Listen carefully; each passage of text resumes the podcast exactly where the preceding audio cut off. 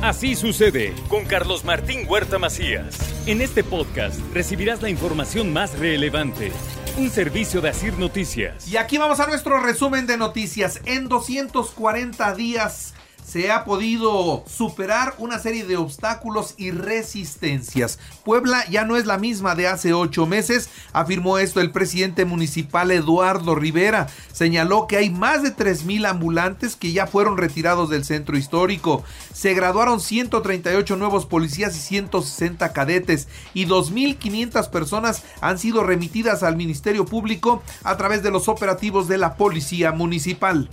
Y no nos vamos a mi equipo aquí presente y a quienes trabajan en el gobierno municipal, les digo, no perdamos de vista que nuestro único objetivo es dar resultados y entregarles buenas cuentas a las poblanas y a los poblanos. Linchan, sí, así como lo escucha usted, lincharon y quemaron vivo en el municipio de Huauchinango, en una de sus juntas auxiliares, al asistente de una diputada federal por el Estado de México. Fue a la Sierra Norte y alguien dijo, es un robachicos. Y entonces lo golpearon, lo rociaron con gasolina y lo quemaron vivo. Este acto de barbarie se registró el pasado sábado allá en la Sierra Norte de Puebla y otra vez nuestro estado en el ojo del huracán por estos actos primitivos. Justicia por propia mano, no, por favor, eso de ninguna manera. Vincularon a proceso a Yair Santiago y Javier N por el feminicidio de la abogada Cecilia Monzón. Eh, se quedaron, se quedaron en la cárcel.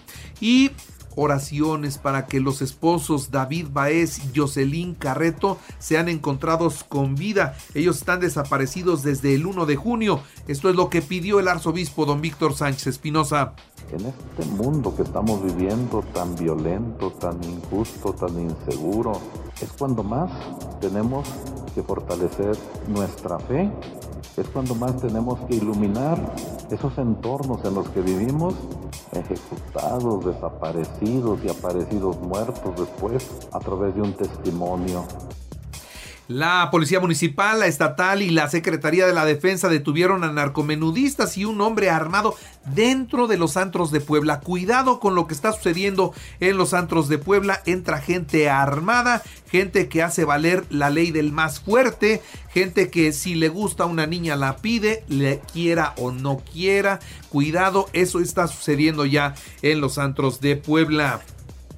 ¿Se preparan para el Día del Padre? Sí, claro. Canirac espera un crecimiento del 30% en sus restaurantes para esa celebración. Sí, la tendencia es que el Día del Padre no es un día eh, tan recurrente en los restaurantes. Normalmente los papás prefieren ser festejados en casa y sí tenemos un incremento considerable de la venta de delivery. Y también los papás muchas veces prefieren hacer una carne asada o algo un poquito menos formal en su casa bueno, y Agua de Puebla inicia la campaña de reforestación 2022, sembrando agua para donar 3.000 plantas. En ese trabajo están.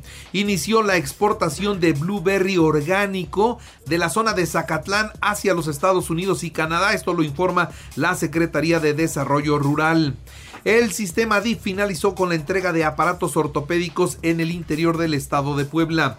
La rectora de la Benemérita Universidad Autónoma de Puebla, Lilia Cedillo Ramírez, entregó 50 equipos de cómputo para la Contraloría General de la institución. Renunció Michelle Chaín al Ayuntamiento de Puebla, argumentó motivos personales.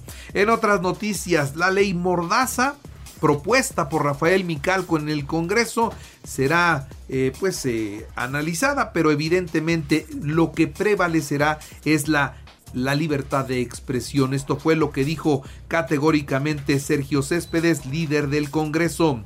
Tipificar como delito la violencia estética, las agresiones y discriminaciones contra las mujeres. Esto trabaja también el Congreso, lo dio a conocer la diputada Mónica Silva.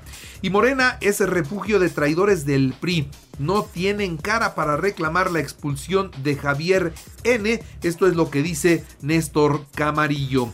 En la información nacional e internacional le doy a conocer que la Sedena lleva 700 narcolaboratorios asegurados nada más en Sinaloa en los últimos cuatro años, ahí donde se hacen las drogas sintéticas.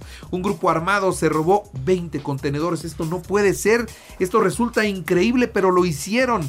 Un grupo armado se robó 20 contenedores. Estas cajas enormes que caben un, una en, en un tráiler. Estos contenedores enormes. Bueno, se robaron 20.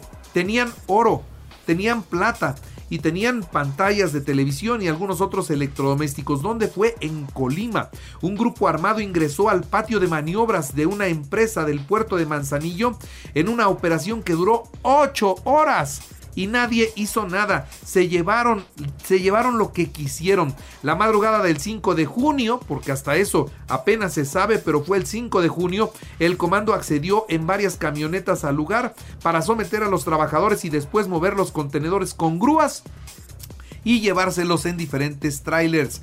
Estados Unidos elimina la prueba negativa de COVID para que usted ingrese a su territorio. Ojo, ya puede usted ir a Estados Unidos sin demostrar que tiene la vacuna, sin demostrar que no está enfermo de COVID, ya está libre el tránsito hacia los Estados Unidos. Esto lo dio a conocer el Aeropuerto Internacional de la Ciudad de México. Y una nube de polvo del Sahara llegó a México afectando Campeche, Quintana Roo, Tabasco, Tamaulipas, Veracruz y Yucatán. Uno de los factores que ayudó a que no haya ninguna formación de ciclones en el Mar Caribe y el Océano Atlántico. Y prevé Morena 12 encuestas, sí, dos encuestas para elegir a su candidato a la presidencia de México, en lo que llamó un pacto de unidad en presencia de los aspirantes presidenciales. Mario Delgado anunció que realizarán pues este proceso el próximo año. En el evento aparecieron juntos Claudia Sheinbaum, Adán Augusto López y Marcelo Ebrard, quien por cierto, el titular de Relaciones Exteriores, destacó que la unidad de Morena se construye con respeto, suelo parejo y que se escuche al pueblo. Desde Coatzacoalcos, el presidente Andrés Manuel López Obrador informó que su administración ha invertido 37 mil millones de pesos para la rehabilitación de las seis refinerías que tenía nuestro país hasta antes de su mandato. En nuestro país, el 60% de los casos de cáncer de próstata se detectan en etapas avanzadas. Este tipo de cáncer es el más frecuente entre los hombres mayores de 50 años. Háganse su chequeo, por favor, caballeros. Sube a 55% la donación de órganos y tejidos tras el impacto de la pandemia por COVID. Esto es lo que dice la Secretaría de Salud y hace un llamado a las personas interesadas en donar para que se registren puntualmente y para afrontar el alza de precios en algunos productos de la canasta básica, algunas familias han recurrido a pedir prestado, a pedir fiado y sobre todo a disminuir la cantidad de productos que compran para satisfacer su demanda. ¿Nos estamos empobreciendo como país? Sí. Sin embargo, mucha gente dice que vamos muy bien perfecto, ya no nos alcanza ni para comer, pero vamos muy bien. El ex gobernador Jaime Rodríguez Calderón el Bronco fue llevado a un hospital privado luego de que un juez de control le permitió arresto domiciliario. Rusia eh, dice que atacó depósitos de armas suministradas por Occidente a Ucrania, acción que dejó 22 heridos según fuentes ucranianas. Y la NASA lanzó el primer vuelo de satélites para monitorear los huracanes desde la Florida. Y abrió en Moscú ya el primer restaurante sucesor de McDonald's. Ahora se llaman Delicioso Punto, son los mismos lugares donde antes se vendía McDonald's. En los espectáculos, en un concierto de Gloria Trevi, con una acta de, de divorcio en mano, una mujer celebró en grande que era libre de nueva cuenta. Y en el cine, pues déjeme decirle, ya es oficial, Netflix confirma que habrá más juego del calamar. Habrá más juego del calamar.